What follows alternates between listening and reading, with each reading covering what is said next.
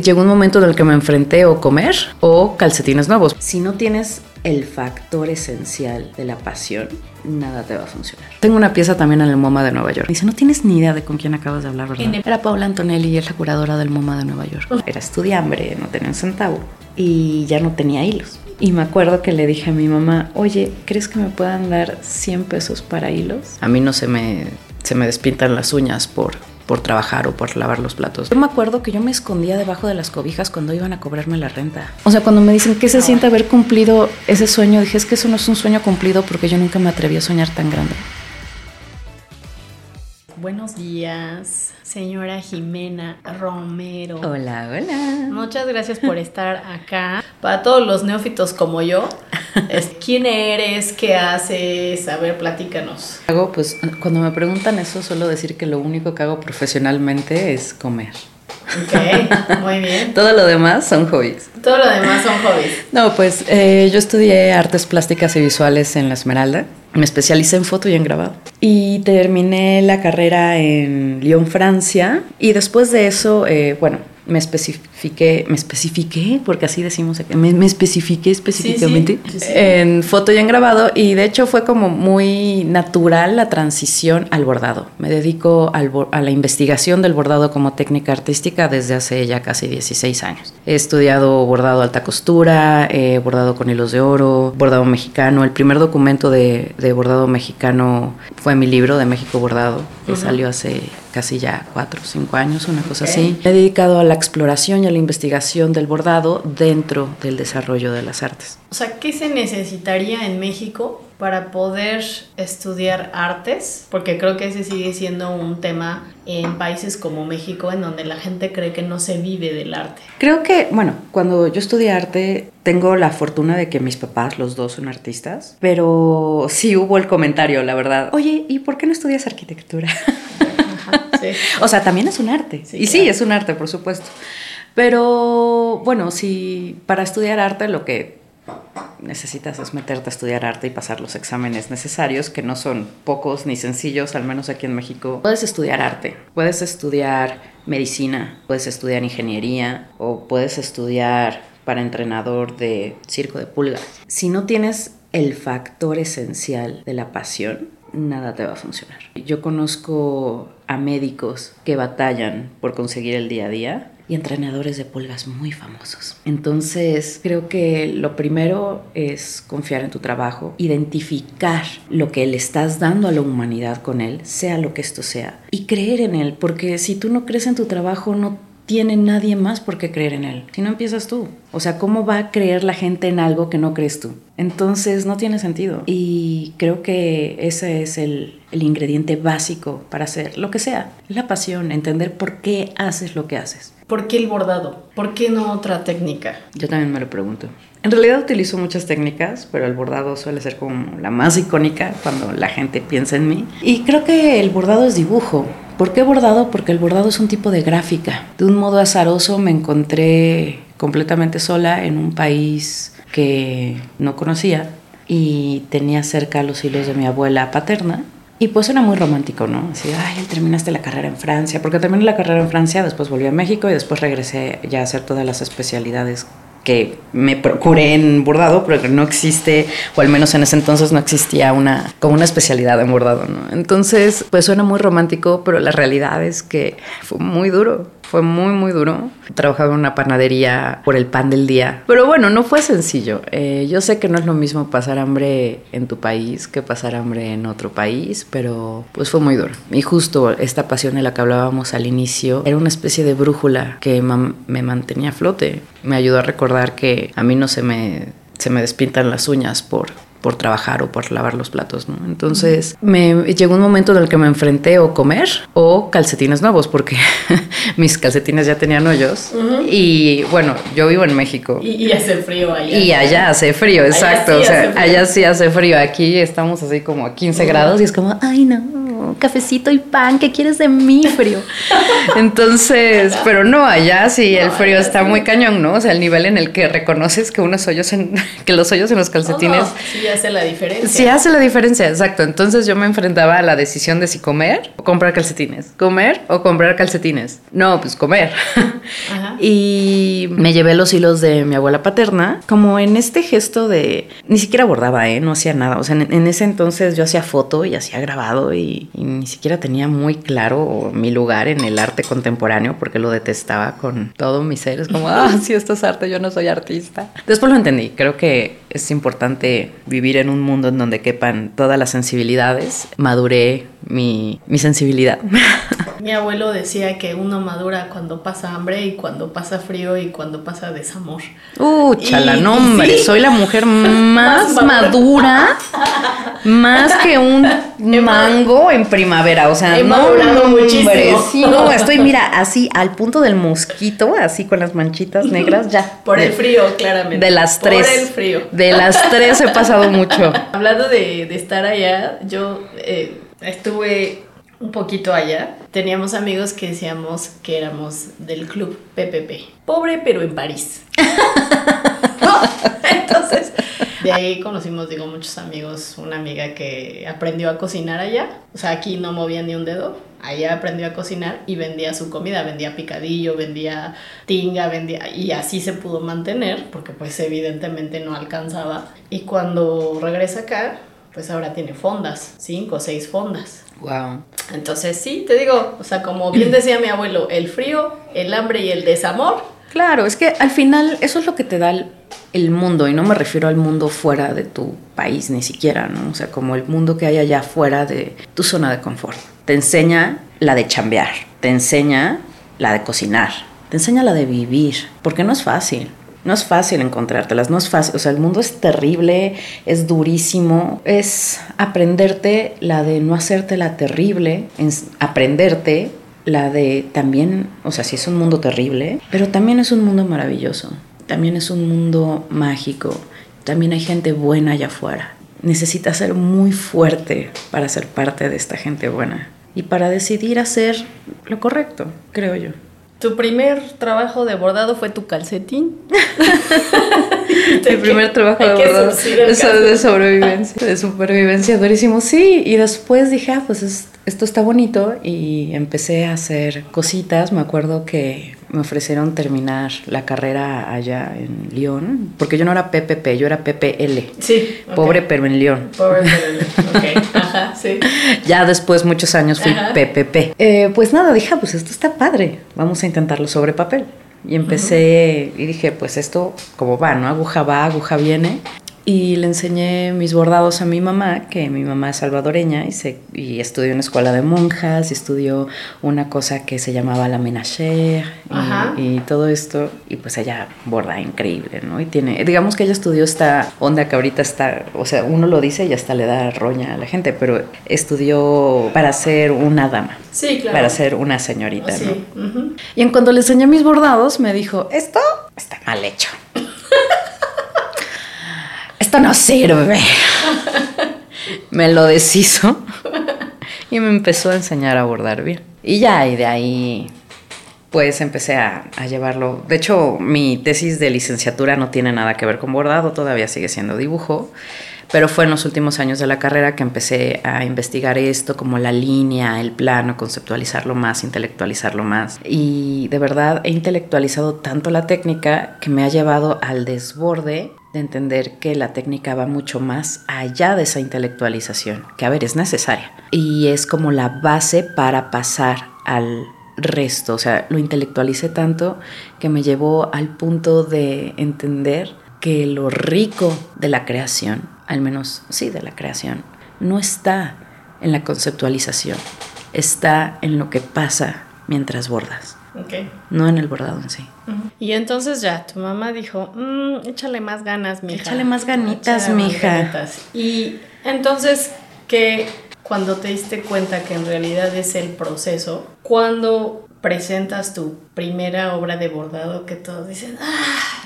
Oh, eso fue muy bonito. Espectacular la obra maestra, qué barbaridad, Este, ¿Qué y en dónde? Eso fue muy bonito. Pues yo estudié en la Esmeralda. Y ya no es así, pero antes la FILIG, la Feria Internacional del Libro Infantil y Juvenil, se celebraba en el CNA, que para quien no conozca el CNA es el Centro Nacional de las Artes, que se compone la de danza, la de cine, la de teatro, la superior de música, la de artes plásticas y visuales y la de teatro, seis.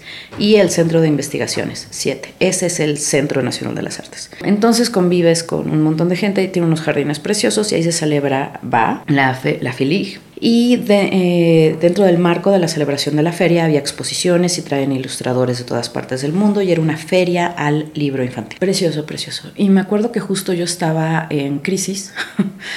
Eh, me acuerdo que estábamos revisando la obra de Vito Aconchi, que tiene varias piezas de videoarte. Y yo acabé saliéndome de mi clase de teoría del, arte contemporáneo muy chocada porque dije, yo entré, a ver, yo entré a la Esmeralda imaginando que me iban a enseñar a usar barniceta veneciana, cosa que no sucedió. La Esmeralda es probablemente la mejor escuela de arte contemporáneo en Latinoamérica, pero yo no tenía idea de qué era el arte contemporáneo. Yo pensé que me iban a enseñar a pintar y que me iban a enseñar a tallar en mármol y bueno, yo sé que muy ilusa yo, pero no. Entonces me salí muy frustrada de mi clase de teoría del arte contemporáneo y me, y me fui a ver una de las exposiciones que estaban dentro de mi misma escuela del el catálogo de ilustradores infantiles y juveniles. Uf, y dije, qué belleza. Dije, es que esto es lo que yo quiero hacer. O sea, imágenes, esto no, no recuerdo qué año era, fue hace muchísimo tiempo, pero... No importa. O sea, no, o sea, ni siquiera, el punto es, que ni siquiera había tanto digital. O sea, había wash, había acuarelas, había em, óleo, había acrílico, o sea, como técnicas tradicionales en ilustración para niños. O sea, unas cosas, unas veladuras, y aparte tenían como una narrativa en sí misma las imágenes, que dije, es que esto es lo que yo quiero hacer. Esto es lo que yo quiero hacer. Yo quiero ser ilustradora para niños. Y desde entonces empecé, o sea, como que descubrí un camino y dije, por aquí es. Y me acuerdo que me metí a hacer mi servicio social al Museo Franz Mayer, que es el Museo de Artes Decorativas, y dije, es que por aquí es. Hoy por hoy no he ilustrado un solo libro para niños, pero Me encantan. Y recuerdo, de hecho, eh, un poco haciendo referencia a la primera pregunta de cómo me apoyaron mis papás y eso. Cuando, porque por su, cuando le enseñé a mi mamá todo esto, sí me dijo eso, pero también sucedió lo siguiente. Em, mi papá, que es hijo de refugiados españoles y que también es muy como, oh, por Dios, ¿qué vas a hacer de tu vida? En ese momento, ahorita ya no. Eh, recuerdo que, bueno, yo en ese entonces vivía con mis papás, todavía ni terminaba la carrera, era estudiambre, no tenía un centavo y ya no tenía hilos. Y me acuerdo que le dije a mi mamá, oye, ¿crees que me puedan dar 100 pesos para hilos? 100 pesos, Yoko. Yo no quiero decirles lo que gastan hilos hoy. No, bueno. Pero yo me acuerdo que llena de, híjole, ¿me puedes dar 100 pesos? Y me dijo mi mamá, sí, mi amor, por supuesto que sí. Y recuerdo estar yo en mi cuarto así. Pasó, llegó mi papá en la noche y porque nuestra casa es, era, es donde me crié, súper chiquita, que escuché a mi mamá decirle a mi papá, mi papá se llama Javier, eh, necesito que me dé 100 pesos. Y bueno, para mí eran mucho dinero, pero mis papás no era tanto dinero. Y voltea así como en tono de broma y le dice a mi mamá, ¿y para qué quieres tanto dinero? Y muy seria mi mamá le dice, para la costura de tu hija. ¿Sabes? Como dándome ese lugar de tu hija quiere bordar y si tu hija quiere bordar es importante. Entonces, si bien, aunque mi mamá fue la que me dijo, esto está horrible, también fue la primera persona que creyó en mí. Que te reconoció. Exactamente, que me reconoció y que me hizo sentir lo que estás haciendo es importante. No creo que ella se haya dado cuenta realmente, o sea, porque mi historia no es la hermosa historia de muchas de mis alumnas, de yo aprendí a bordar con mi abuelita, yo aprendí a bordar con mi mamá, no, yo aprendí a bordar a los 20 años, o sea, ya grande, ¿no? Como para... Pero sí es verdad que encontré en la técnica un reconocimiento mutuo, porque mi mamá es de las personas más talentosas que he conocido en mi vida, pero siempre se dedicó a embellecer ambientes, pero en casa. Siempre se dedicó a embellecer su casa, su cocina. Y cuando digo embellecer su cocina no solamente es pintarla de rosa con flores, que también, ¿no? Pero embellecer el espacio en el que cocino hasta el modo en el cual dispongo de los materiales. Embellezco mi sala y yo tallo la, la, banca en donde están sentados, como este cuidado de hacer las cosas hechas a mano, del amor que le pones desde antes de empezar a crear. Yo mamé eso. Entonces en el momento, y es un recuerdo muy bello que tengo, cuando le dijo a mi mamá de un modo muy serio, para la costura de tu hija, es como, wow esto que hago es importante.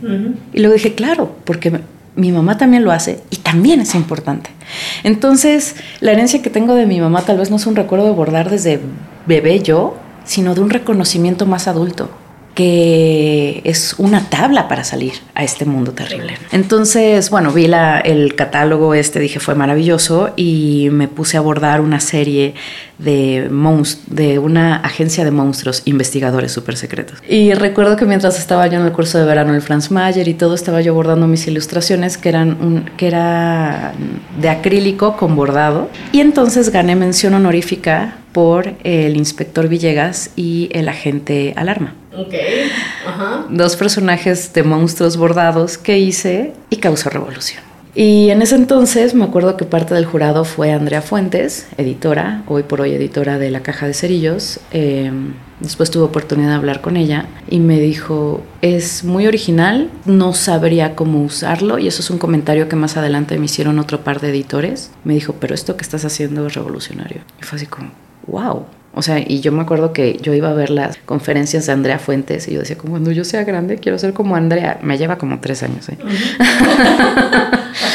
Pero sí, me parecía, me parece una mujer súper chingona, con una visión muy clara, súper inteligente, con eh, un gusto muy fino en torno al mundo editorial.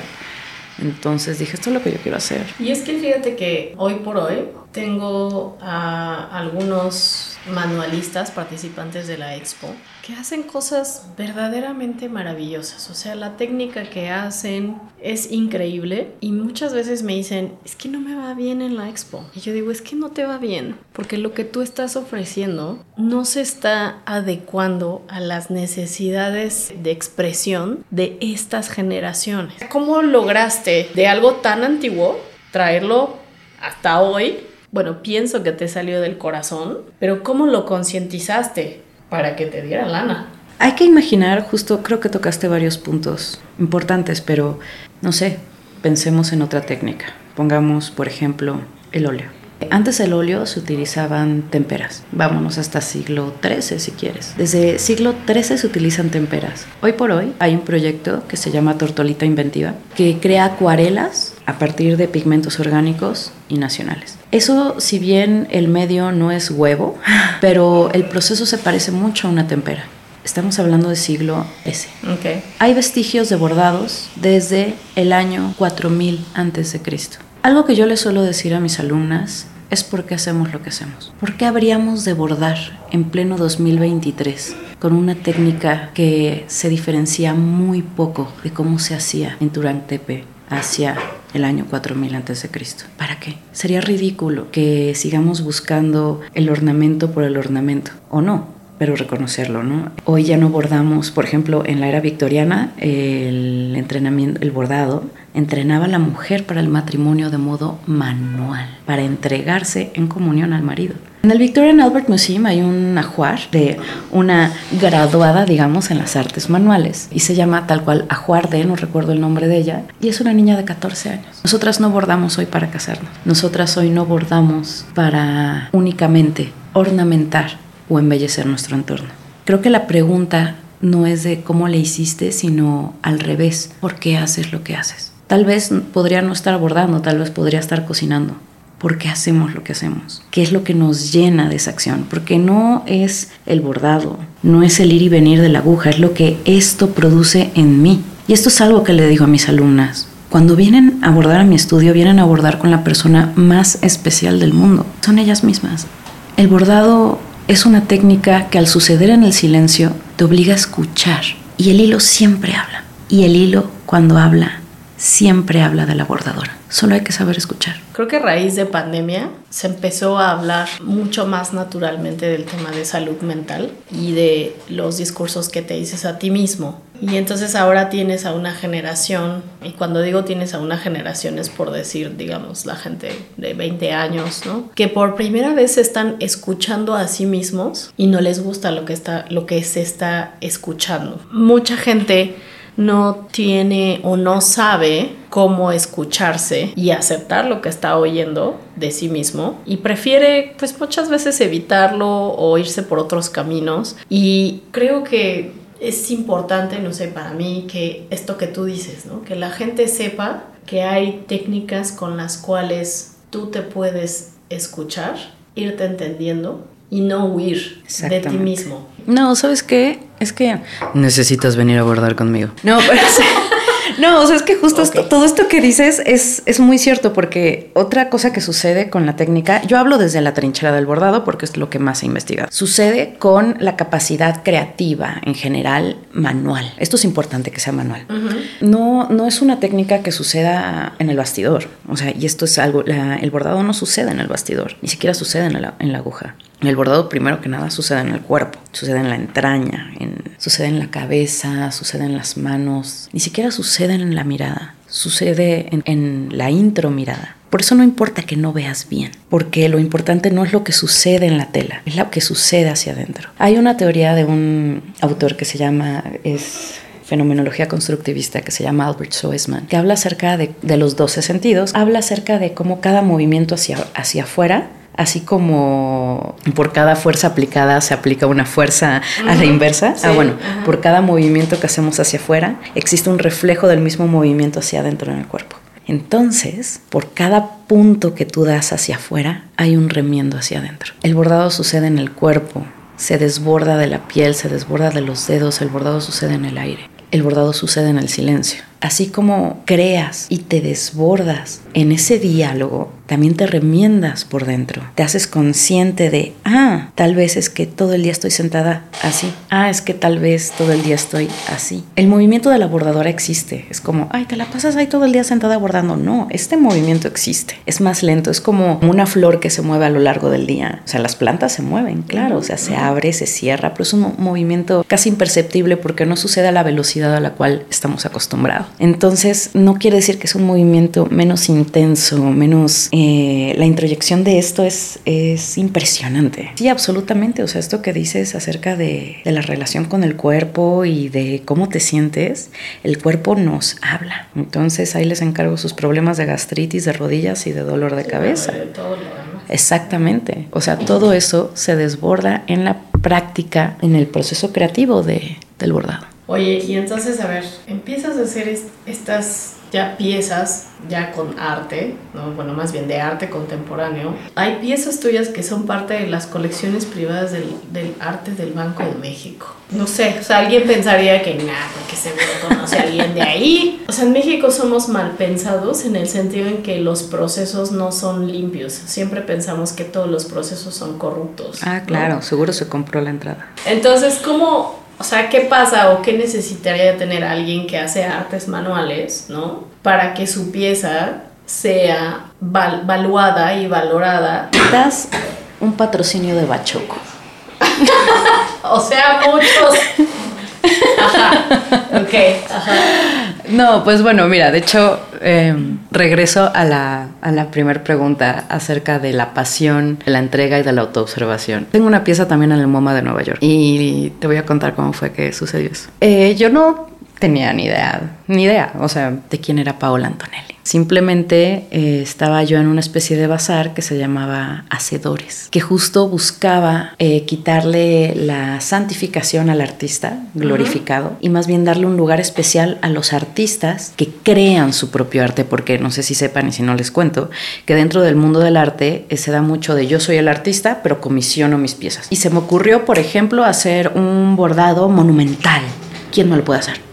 O se me ocurrió bla y lo mando a hacer, ¿no? Pero yo soy el artista. Entonces creo que eh, como yo vivo y transito el arte, para mí tiene mucho que ver con el proceso y con la propia creación de, ¿no? Es muy diferente tener a alguien que te ayude a comisiona. Sí, sí. Entonces justo este evento iba un poco de eso, de darle su lugar como al oficio, a los hacedores reales y quitar la glorificación del artista. Así que eh, también había una serie de charlas y era como una especie de bazar, pero no había nada a la venta. La intención es que se acercaran las personas y conocieran el oficio. Me acuerdo que se me acercaba gente, esto era en el centro, gente de todos países, en todos idiomas, y me decían, ay, mira, ah, bueno, porque me acuerdo que tenía yo un ratoncito robótico que se movía con la luz del sol y que tenía una casita arriba tejida, ¿no? Entonces era como la casa solar. Y la gente se acercaba y decía, mira esa máquina bordadora. Y yo, no, no, no, no, la máquina bordadora soy yo. Esto es otra cosa. es como...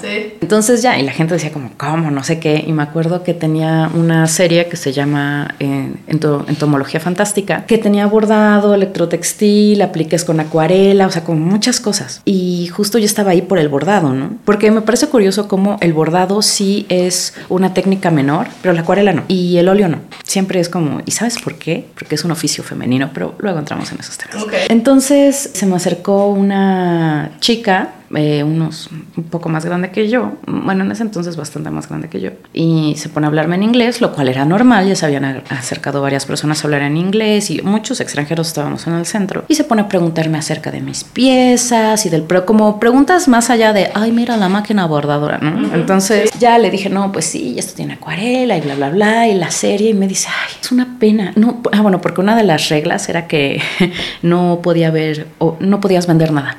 la idea es que la gente Exacto. Entonces me dice, no se puede vender nada, ¿verdad? Le digo, no. Me dice, es que me encantan tus piezas. Quiero una para mi colección. Quiero una para la colección. Y yo, no, pues sí, claro, este, no, pues cuando quieras. Y me dije, déjame ver porque mi vuelo sale a tal hora y entonces quiero estas dos piezas, pero van a ser para el área de diseño. Yo, Sí, donde quieras, área de diseño, tu casa. que son tuyas, las, puedes hacer como quieras, ¿no?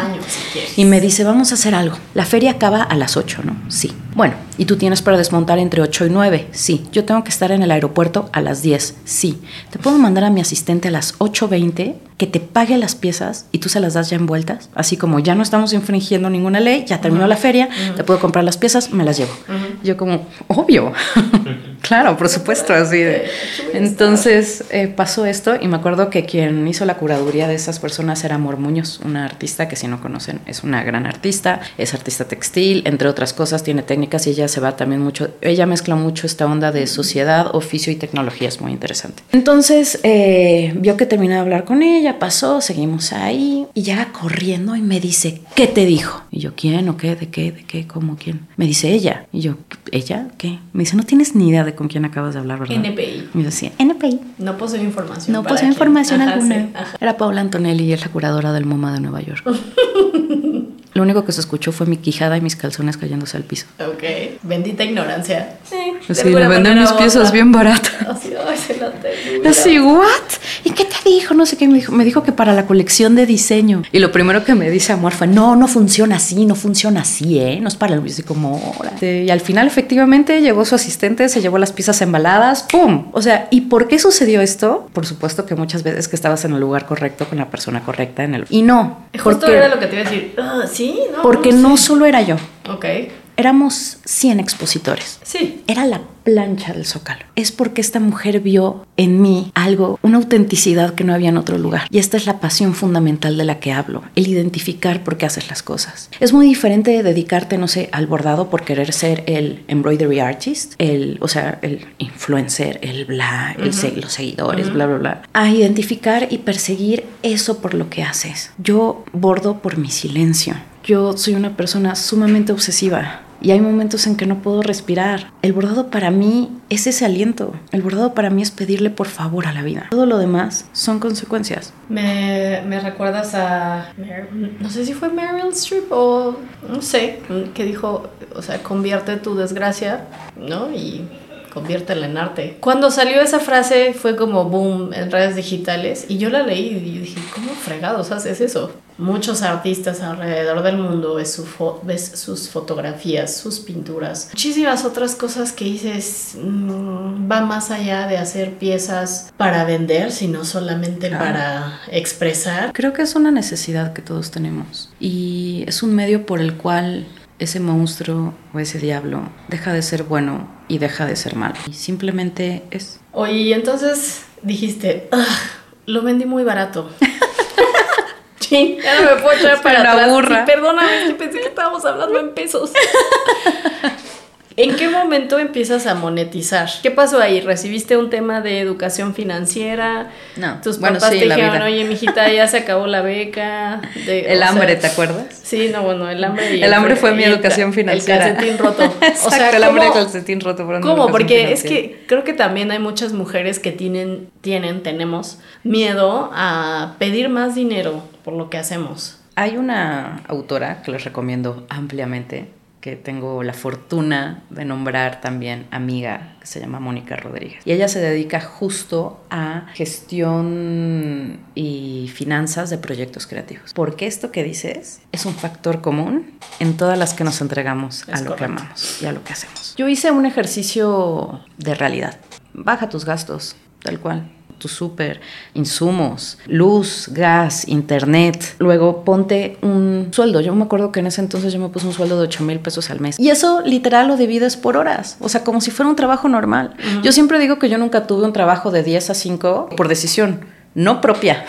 Pero por decisión, porque nadie me quiso contratar nunca, porque Ok. sí, sí viví con este estigma de, ay, es artista, ay, seguro cero disciplinada, ay, y no, o sea, yo soy, de verdad, nadie me ha negreado más en la vida que yo misma. O sea, yo me paraba al alba a bordar con el sol. Entonces, híjole, es que es todo un tema el- la, la administración de los recursos, de todos tus recursos. Es un poco también perder el tabú al dinero. Mónica justo tiene un ejercicio que les pone a sus alumnos en presencial. De hecho, creo que lo tiene en doméstica. Ella también tiene dos cursos en doméstica. Ok. Agarra un billete de 50 urucos, que son mil pesitos. Entonces, como mira, tócalo, tócalo, es papel. Esto es papel. Esto es papel. Lo que vale es lo que haces tú, no este papel. No le tengas miedo a este papel, porque sí tenemos este miedo de entonces, no sé, cuando lo que yo hacía al principio, ahorita ya no tengo eso, ya tengo, soy, tengo un, soy responsable por un equipo, por sueldos, por renta, por aguinaldos, por y todo eso que, a ver, no me da pena decirte, mana, me debes porque yo le tengo que pagar a esta gente. Y eso, a, mí, y eso a mí me ayuda mucho a dar la cara por Sí, sí. lo que, ¿no? Entonces, em, pero cuando no lo tenía, eh, yo estoy como, "Ah, ah, ah, lo que sea, su voluntad. O sea, entonces, lo que, un modo en el que logré pasar eso es, dalo todo, Jimena, dalo todo. O sea, y de verdad daba todo de mí, mi atención, mi presencia, mi tiempo, mi amor, todo, todo, todo. Y solitas, la, o sea, como que mi clientela, por llamarlo de algún modo, se fue formando y se fue creando y entendí que las personas que me decían, ay no, es que para el caso me voy a abordar al mercado, pues vete a abordar al mercado, reina. Pues sí, o sea, porque... Está o sea, bien, pero aquí no. Exacto, porque, a ver, voy a ser súper clara y desde toda la humildad posible simplemente quiero ser objetiva, pero tengo 16 años de investigadora. He estudiado la técnica en todas las escuelas de alta costura. He buscado la excelencia técnica por todos los medios. Aún así, hoy sé que lo más valioso que te vas a llevar de tomar una clase conmigo no es el bordado. Y eso no tiene precio. Y aún así, como, o sea, no sé, yo sé que eh, un taller conmigo puede ser costoso, pero la gente que realmente quiere tomar clase conmigo y no tiene los recursos, se mete a buscar y si se meten a buscar y aprovechan a meterse a buscar porque nadie lo hace, tengo un montón de facilidades y descuentos, tengo becas. Es como si cuesta esto, pero entiendo si no lo puedes pagar. Y te doy todas las facilidades, doy descuentos y doy becas. O sea, les digo, tráeme un juego de sábanas viejas. Bueno, los descuentos a mis suscriptoras son del 40%. Eh, les doy pagos en exhibiciones, les doy descuentos así de, ¿no puedes pagarme el taller?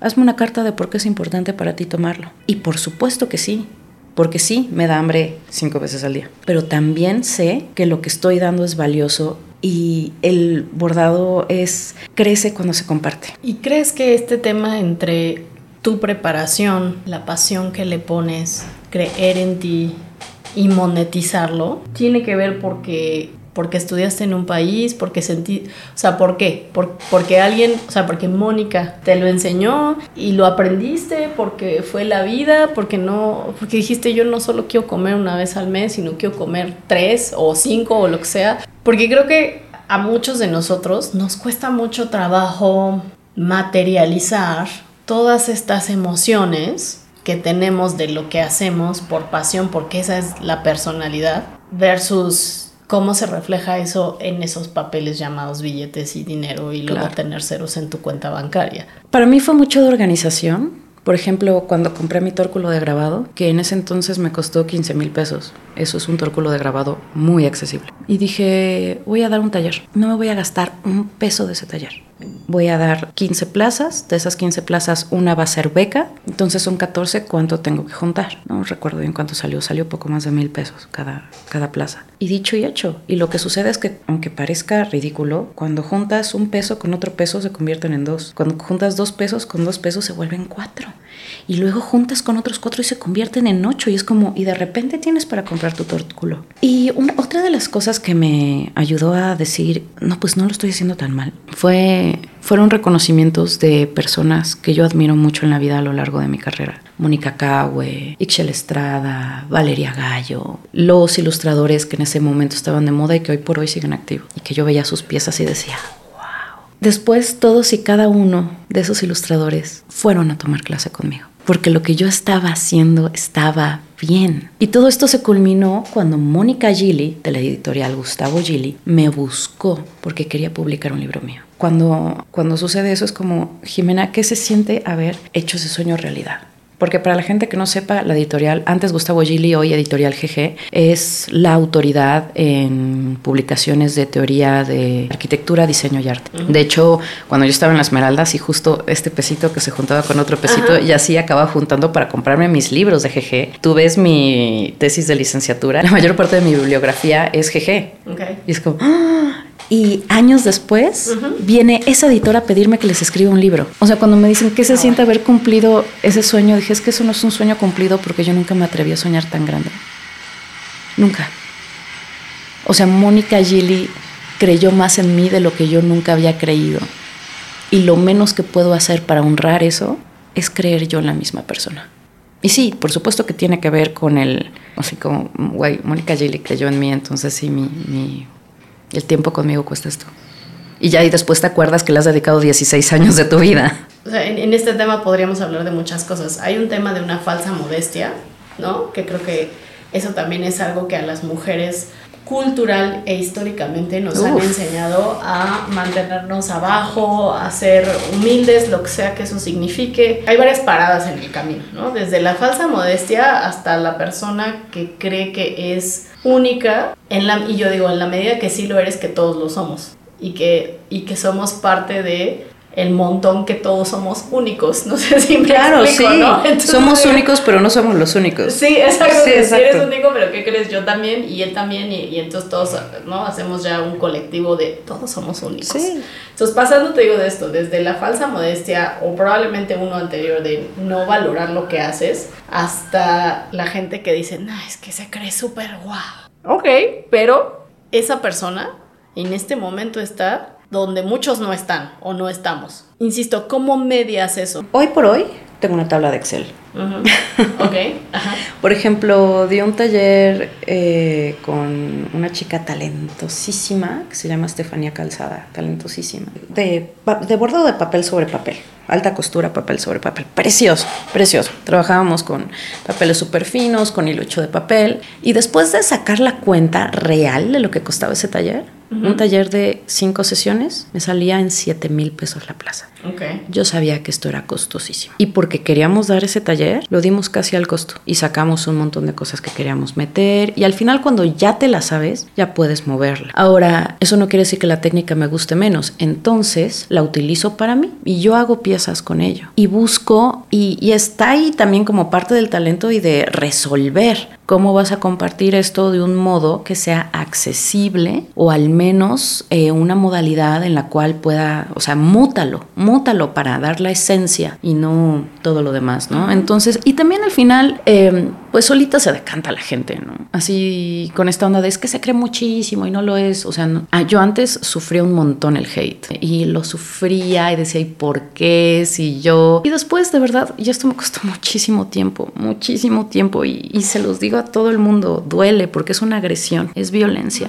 Pero de verdad, que las palabras que salen de la boca de alguien tienen más que ver con ese alguien que de quien las dice. Totalmente. Porque luego hago un ejercicio de conciencia y digo, pues no, no lo soy. No soy esta persona que están describiendo. No es cierto. Yo sí soy humilde y sí soy auténtica. Cada abrazo y cada presencia y cada minuto que doy de mi vida es auténtico porque me rehuso a vivir de otro modo. Ya hay bastante en este mundo. Yo no quiero estar de ese lado de la historia. No quiero y eso solo depende de mí. La historia que se cuenta en ellos depende de ellos. Eh, yo no soy como religiosa pero me encanta Nazaret Castellanos, que es una... se dedica a la investigación del neurodesarrollo y justo de la relación entre la mente, el cuerpo, el trabajo.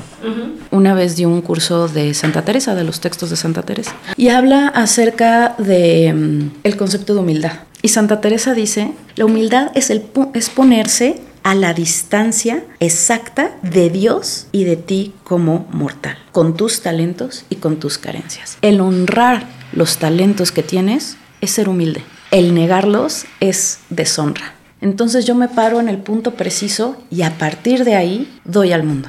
No me los quito, no me hago menos, tampoco me hago más. Pero desde aquí me relaciono y regreso. Y me pareció como, claro, por supuesto. Pareciera que ser mucho implica que te comportes de cierta manera y entonces eres igual a sangrona, creída, etcétera. No, sé. Y, ponte en el, puesto de los otros. O sea, esta experiencia también de lo de PPL y PPPP. Ajá, sí, sí, o sea, yo me acuerdo que yo me escondía debajo de las cobijas cuando iban a cobrarme la renta. Neta, en un plano infantil de tengo miedo y no quiero salir porque no tenía con qué pagarlo. De esa, de esa, inmadurez que no que nadie te dice en el pero mundo. Pero acuérdate de cómo te sentías en ese momento acuérdate, ¿te mereces eso de verdad? No. Y está bien que tengas con qué pagar tu renta, está bien, es necesario. Sí, sí, Entonces también es eso como, ah, es verdad, tengo que pagar mis tarjetas y tengo que pagarle a mi gente. O sea, porque yo te juro que yo le digo a mi gente, no, pues ya lo menos que te puedo dar de Pues no. ¿Sabes qué me van a decir? Demanda. O sea, pues sí, obvio. ok, ok. Entonces, ¿y por qué tú no puedes hacer eso? Sí, sí, sí, correcto. Basado en lo que dices, en honrar los talentos que tienes y cómo lo has materializado. Y respetar a tu trabajo. El mayor respeto que le puedes dar a tu trabajo es darle las herramientas para que pueda incrustarse en el mapa financiero del lugar donde te desenvuelves. Si no es un proyecto que tiene las tablas para avanzar, desarrollar y producir a la par que cualquier firma de abogados o que cualquier consultorio, hoy sí que a qué estás jugando. Porque si de nosotras se trata profesionalizar nuestro gremio, hay que empezar por ahí, por respetar lo que hacemos. De acuerdo. De, de acuerdísimo. Aplausos. Ah, la gente enloquece, la multitud enloquece. Exacto. Muy bien. Para Fernández. Estoy muy en contra de que las mujeres tengamos que sacrificar nuestra vida por ser madres. Crear es un modo de amar. Esa autenticidad es lo que le gusta a la gente pararme frente a mi teléfono a verme guapa. No soy ese tipo de persona. Yo no vendo esto. Yo necesito estar rodeada de belleza para crear.